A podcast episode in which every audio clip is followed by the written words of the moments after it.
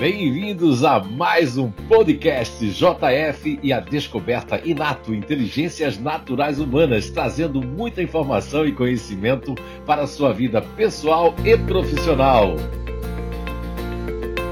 Olá, então estamos de volta com mais um podcast aqui para você com um tema muito especial: como conviver com familiares e amigos que não compreendem os grupos naturais de inteligência ainda. Então, e hoje nós vamos falar de mais um GNI. Vamos falar da inteligência ativa, do futurista ativo. As pessoas, crianças, todos que fazem parte do futurista ativo têm uma coisa muito, muito singular, que é principalmente uma ansiedade do futuro muito grande e criam expectativas de minuto a minuto e também pode encerrar com essas expectativas, principalmente as pessoas que ainda não conhecem a descoberta inato, pode estar tá discutindo consigo mesmo, pode jogar um grande chantilly também, como é que seria esse chantilly? É dizer para o parceiro, parceira, sócios, é filho, filhas, ou pai mãe, que encontrou a pessoa certa, que encontrei a coisa certa, que agora isso aqui é o caminho. Daqui a pouco eles têm uma decepção muito rápido também, e aí há frustração, né, uma decepção, e eles ficam muito mal e passam a desconfiar de todo mundo. Então,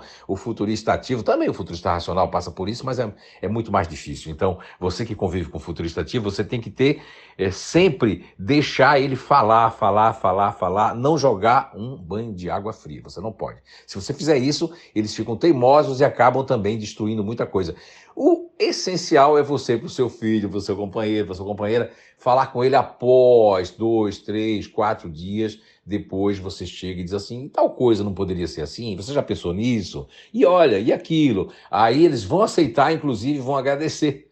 Agora, se você criticar eles, né? Isso serve para o futurista racional também. Só que o futurista ativo é muito mais complicado porque é muito rápido essas expectativas, é muito rápido a frustração e é muito rápido para eles também o pré-julgamento também em relação às pessoas. Agora, quando o futurista ativo se conhece, aí é diferente. Aí ele já passou pela descoberta inato, eles conseguem fazer, vamos dizer assim, fazer uma autoanálise, mas eles têm que ficar bem muito tempo reciclando, senão eles voltam ao sistema, voltam ao modo antigo operante, eles podem fazer julgamentos muito apressados de novo e não pensar no outro lado da pessoa, enfim. Mas é, não é difícil viver com o futurista ativo. O negócio é que você tem que estar uma gradabilidade, você tem que ter uma admiração por eles, porque eles têm um ciúme muito forte quando eles não são admirados, ou quando também o feedback para eles também tem que ser muito rápido, não é como o futurista racional ou outros grupos que precisam de feedback. Então, isso é muito importante você ter isso em mente. Se cuidem, é, busquem o, as inteligências naturais humanas e você que ainda não conhece o Renato, não tente se identificar sozinho assim,